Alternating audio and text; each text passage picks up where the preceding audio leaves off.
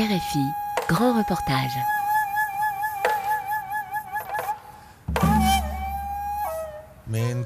Les hommes venaient et tout le monde se battait, disait moi, moi, moi, choisis-moi, je suis jeune. Vendredi, samedi, dimanche, je ne dormais pas, juste j'attrapais les hommes. Certaines fois, tu attrapais 70, d'autres fois 80 hommes en une nuit.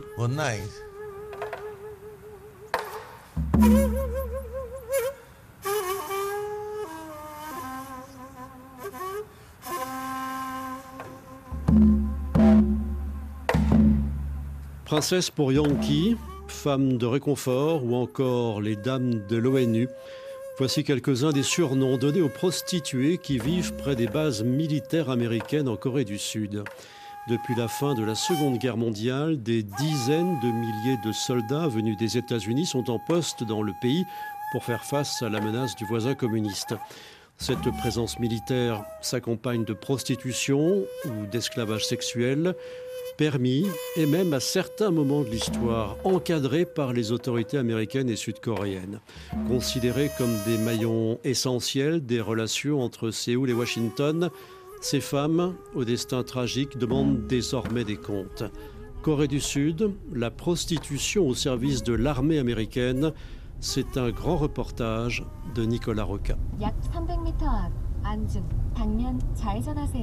Au pied de Namsan, le mont emblématique au cœur de Séoul, s'étend la base militaire historique de l'armée américaine Yongsan Garrison. Grande comme près de 280 terrains de foot, elle accueillait des dizaines de milliers de soldats et leurs familles jusqu'en 2018. Longtemps considéré comme un territoire américain, les États-Unis rendent désormais petit à petit le terrain à la Corée du Sud. Avec le départ des GI, une grande partie de la prostitution dans les quartiers voisins s'est également délocalisée. C'est désormais à Pyeongtaek, dans le gigantesque camp Humphrey, à 65 km au sud de Séoul, que se trouve le plus gros des troupes des États-Unis. À l'intérieur, un peu moins de 40 000 âmes, les soldats et leurs familles vivent presque comme chez Oncle Sam. Le dollar y est la monnaie officielle, mais tout autour de la base, comme pour les 15 autres camps américains, s'est installé un Kichichon, soit un village en bordure des baraquements. C'est là que nous retrouvons Usondok. Un mardi par mois, elle organise dans une petite maison une réunion avec les membres de l'association de protection sociale du rayon de soleil.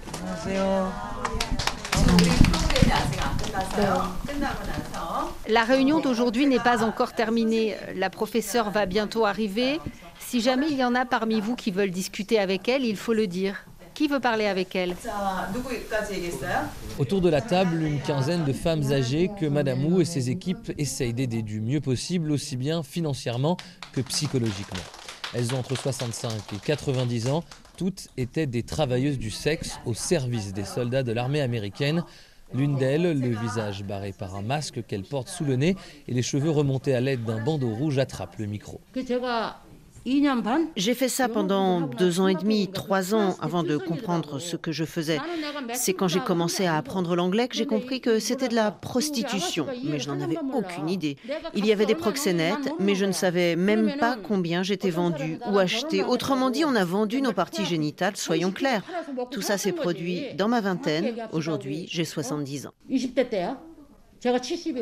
Madame Park est née après la guerre de Corée dans un pays en ruine qui a traversé de longues décennies de difficultés économiques. La Corée était pauvre à l'époque et les États-Unis sont venus nous aider, mais le problème c'est que les femmes coréennes n'avaient nulle part où aller. Qui aurait pu avoir les moyens d'avoir une bonne femme de ménage, par exemple, si tout le monde était pauvre à l'époque Donc les centres d'emploi, à l'époque, nous envoyaient directement dans des maisons closes. Les femmes venaient des quatre coins du pays. Pourquoi nous avons toutes été rassemblées ici? Car nous étions vendus par le centre d'emploi. On était vendus. Pourquoi pourquoi les personnes sans pouvoir finissent par être soumises à la prostitution. C'est encore un souvenir très douloureux. Impossible d'avoir une estimation précise du nombre de Sud-Coréennes concernées, mais selon le gouvernement sud-coréen, en 1963, il y avait 19 000 prostituées pour 60 000 soldats américains, des chiffres qui ont pu être établis grâce au dépistage, parfois forcé, des maladies sexuellement transmissibles mis en place par les autorités sud-coréennes et américaines. Ce qui était horrible, c'est que l'on devait subir des tests pour les maladies sexuellement transmissibles fréquemment. Et s'il était détecté qu'une femme était positive, alors les boîtes de nuit étaient fermées. Ça arrivait très souvent. Mais le pire, c'était les Coréens. Ils nous donnaient des surnoms affreux. On n'était pas traités comme des êtres humains. Princesse occidentale, princesse pour Yankee, traînée à occidentale, les surnoms les plus humiliants ont fleuri parmi la population coréenne de l'époque. Certains sont encore utilisés aujourd'hui et témoignent des stigmates qui continuent de poursuivre ces femmes. Le peu d'argent que je gagnais avec cette activité, je l'envoyais à ma famille pour que mon frère puisse poursuivre ses études. Mais ma famille n'est absolument pas au courant que je vendais mon corps. Elle pensait que je gagnais ma vie comme domestique. Je ne leur ai jamais dit la vérité. Beaucoup d'entre elles sont encore dans des situations très difficiles et entretiennent des liens souvent compliqués avec leurs proches. Financièrement, le minimum vieillesse permet de subvenir aux besoins de base, mais cela reste très précaire. Alors, quand elles viennent à l'association, Madame Wu et ses équipes leur préparent un repas.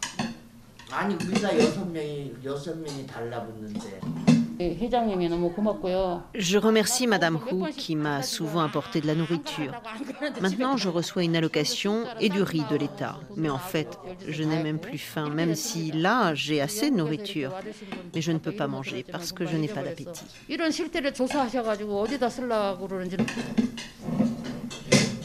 Madame Park préfère rentrer chez elle, mais elles sont tout de même une poignée à rester pour discuter en partageant du riz, un peu de canard ou du chou fermenté. La plupart de ces femmes sont fatiguées, usées et préfèrent ne pas raconter leur histoire. Après une hésitation qui dure tout le temps du repas, l'une d'entre elles finit par se décider.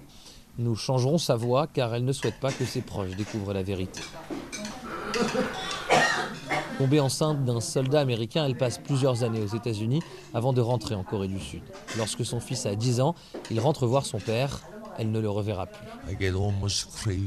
Je suis presque devenue folle. Il me manquait tellement. Et les filles m'ont dit, si tu prends ce médicament, ça te fera te sentir mieux. Tu seras défoncée. Tu ne penseras plus à lui. Tu seras juste heureuse. Alors, la première fois, j'ai pris cinq médicaments dans la journée. Puis, un mois plus tard, 10. Et puis ensuite, 20.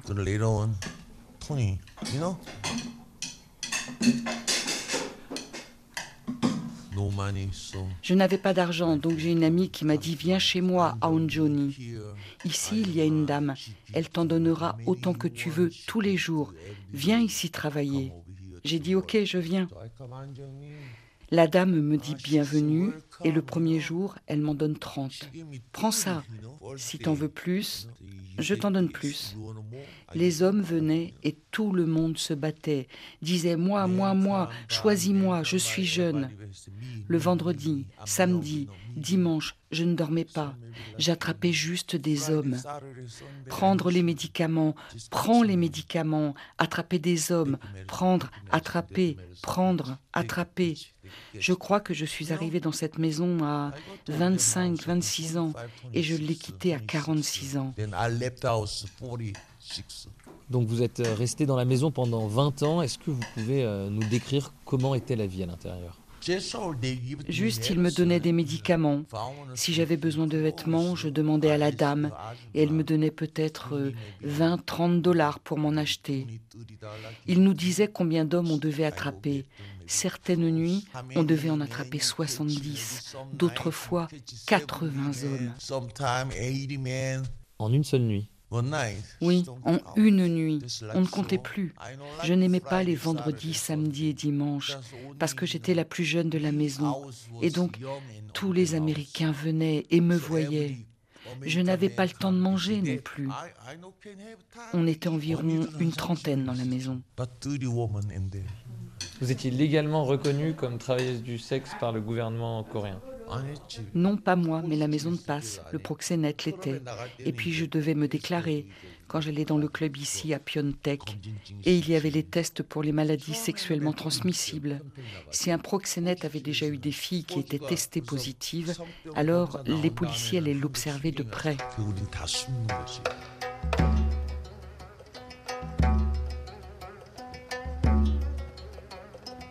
Si elle a longtemps hésité à se confier, c'est parce qu'elle a dû raconter son histoire de très nombreuses fois ces dernières années. Avec 121 autres femmes, elle a porté plainte contre l'État coréen en 2014, un long feuilleton judiciaire qui s'est terminé par une victoire en septembre dernier, lorsque la Cour suprême a reconnu qu'elles ont été victimes de violences d'État orchestrées par le gouvernement. Les 95 plaignantes encore en vie ou qui n'avaient pas abandonné les poursuites ont reçu des compensations financières. Au début, la première fois, j'avais vraiment honte de parler devant tout le monde. Mais les autres le faisaient, donc je l'ai fait. L'histoire de ma vie, c'est la même chose. J'ai raconté ce que j'ai vécu et on a gagné. Et qu'est-ce que ça symbolisait pour vous, cette victoire juridique? J'étais si heureuse. On nous a dit à l'époque que les Coréens devaient gagner des dollars pour devenir riches. C'est ce qu'avait dit le président Park à l'époque. Donc je les ai écoutés et je l'ai fait aussi. Elle était, comme des dizaines de milliers d'autres, un outil au service de l'entente militaire entre Séoul et Washington. Ces femmes étaient chargées de garantir le prestige de la nation, des patriotes en somme, contraintes de suivre des cours de bonne conduite prodigués par les autorités afin d'être certains qu'elles plaisent aux soldats.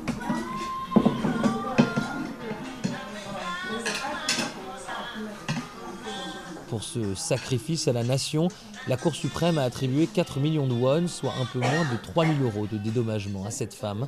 Une somme bien faible pour deux décennies d'exploitation sexuelle, selon Woo Dong-sok, qui salue tout de même cette décision.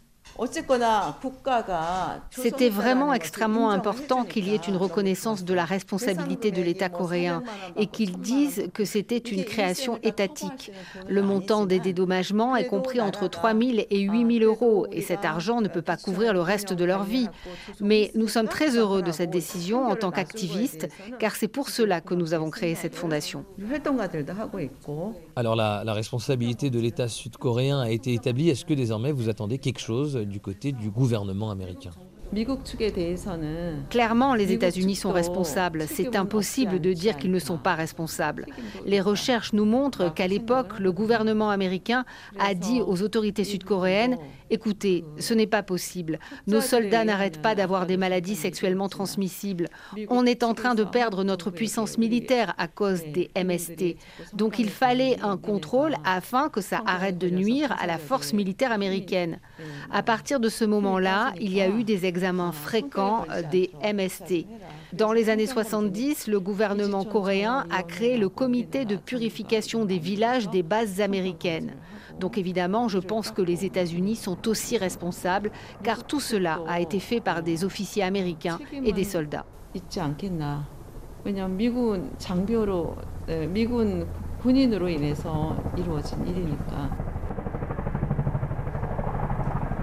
Comme pour rappeler l'omniprésence américaine, le bruit des hélicoptères et des avions d'Oncle Sam viennent régulièrement troubler le calme qui règne dans la petite maison. Un son qui devient particulièrement intense lorsque Madame Wu nous invite à traverser la petite cour qui nous sépare du musée qu'elle a consacré à ses femmes. C'est ça le bruit d'hélicoptère là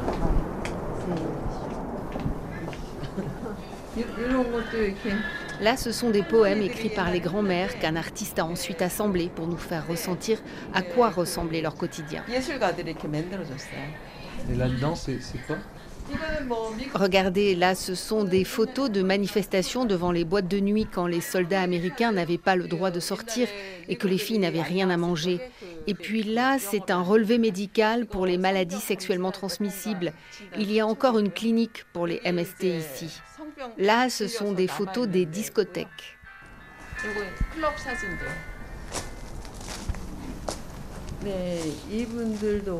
C'est très regrettable que cette situation perdure. Je sais que maintenant, ce sont des femmes venues des Philippines qui sont concernées. J'imagine qu'elles pensaient rencontrer un Américain et partir ensuite aux États-Unis. Heureusement, je crois qu'il y a une association qui s'occupe d'elles.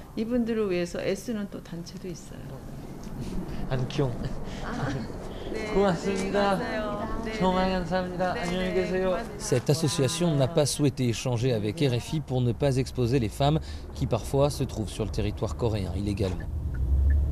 Sur la route du retour à Séoul, nous apercevons des bars à hôtesses.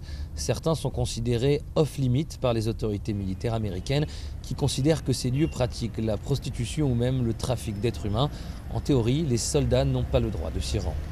Ce lien historique entre présence militaire américaine et prostitution en Corée du Sud, c'est le sujet des recherches de Ina Young. Cela s'est construit sur le système de prostitution japonais qu'il avait mis en place après l'annexion du pays en 1910. Et c'est en se basant sur ce système que les États-Unis ont pu mettre en place un système de prostitution très similaire qui s'appuyait sur la loi, un système de prostitution sous licence de l'État. Cette professeure de sociologie à l'université Chungang dirige également le Conseil coréen pour la justice et la mémoire. En 1957, le gouvernement coréen a essayé de limiter ce système de prostitution sous licence d'État en pleine expansion seulement pour les soldats étrangers. Ils étaient alarmés par les maladies vénériennes, mais aussi par les enfants de couples mixtes. Donc ils ont organisé une rencontre entre le gouvernement sud-coréen et les représentants de l'armée américaine et déterminé des lieux spécifiques pour l'armée américaine afin de séparer les soldats coréens et les soldats américains, séparer les gens ordinaires des militaires et les prostituées servant les Coréens et celles qui servaient l'armée américaine. Des mesures qui visaient selon elle à limiter l'expansion des maladies sexuellement transmissibles mais aussi à préserver la pureté ethnique du peuple coréen. Ina Young rappelle que le quotidien de ces femmes était surtout marqué par la violence. Les troupes coréennes et américaines qui se battaient au Vietnam étaient basées en Corée. Donc quand ils revenaient avec leur traumatisme dû au combat, il y avait énormément de viols, de meurtres envers les femmes. Beaucoup de femmes sont mortes. Des violences qui ont perduré bien après la fin de la guerre du Vietnam. Au début des années 1990, l'assassinat par un soldat américain de Yoon Kum-mi, une serveuse dans un bar, a particulièrement choqué en Corée du Sud. Ce crime a exposé au grand jour les tensions entre la population locale et les soldats. C'est d'ailleurs durant cette décennie que les choses ont considérablement évolué. Au début des années 2000, on trouvait encore les centres de détention contre les maladies sexuellement transmissibles, mais plus maintenant. Après les années 1990, beaucoup de femmes ont changé en termes de nationalité. Mais le gouvernement coréen a continué à contrôler les femmes étrangères concernant les maladies vénériennes. Elles doivent s'enregistrer à travers un visa divertissement. Et le gouvernement coréen pousse aussi les propriétaires de bordels et de clubs à contraindre les femmes à ce genre d'examen. Cette histoire douloureuse reste d'actualité. Pourtant, en Corée du Sud, elle reçoit bien moins d'attention dans l'opinion publique que l'épineux dossier des femmes de réconfort, euphémisme pour désigner les esclaves sexuels de l'armée japonaise durant l'occupation de la péninsule. La grande différence, c'est que l'armée américaine est encore en Corée aujourd'hui. Et la plus grande base extérieure des États-Unis, c'est ici. Donc c'est un problème encore d'actualité. Mais si l'on critique les pratiques de l'armée américaine, on va nous accuser d'anti-américanisme. Avec la loi de sécurité nationale en Corée du Sud, tout discours pro-nord-coréen est interdit. Donc euh, je suis assez réticente d'évoquer ce sujet généralement, car cela peut être perçu comme une aide à la Corée du Nord de critiquer les États-Unis. Elle espère qu'une loi viendra prochainement entériner la responsabilité des deux États dans l'exploitation sexuelle de ces femmes, et qu'à défaut d'effacer le passé, de nouvelles compensations financières leur permettront de finir leur jour dans de meilleures conditions.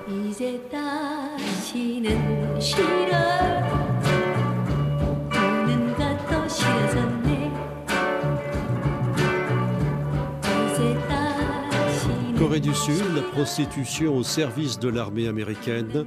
Un grand reportage de Nicolas Roca, réalisation Eva Piedel.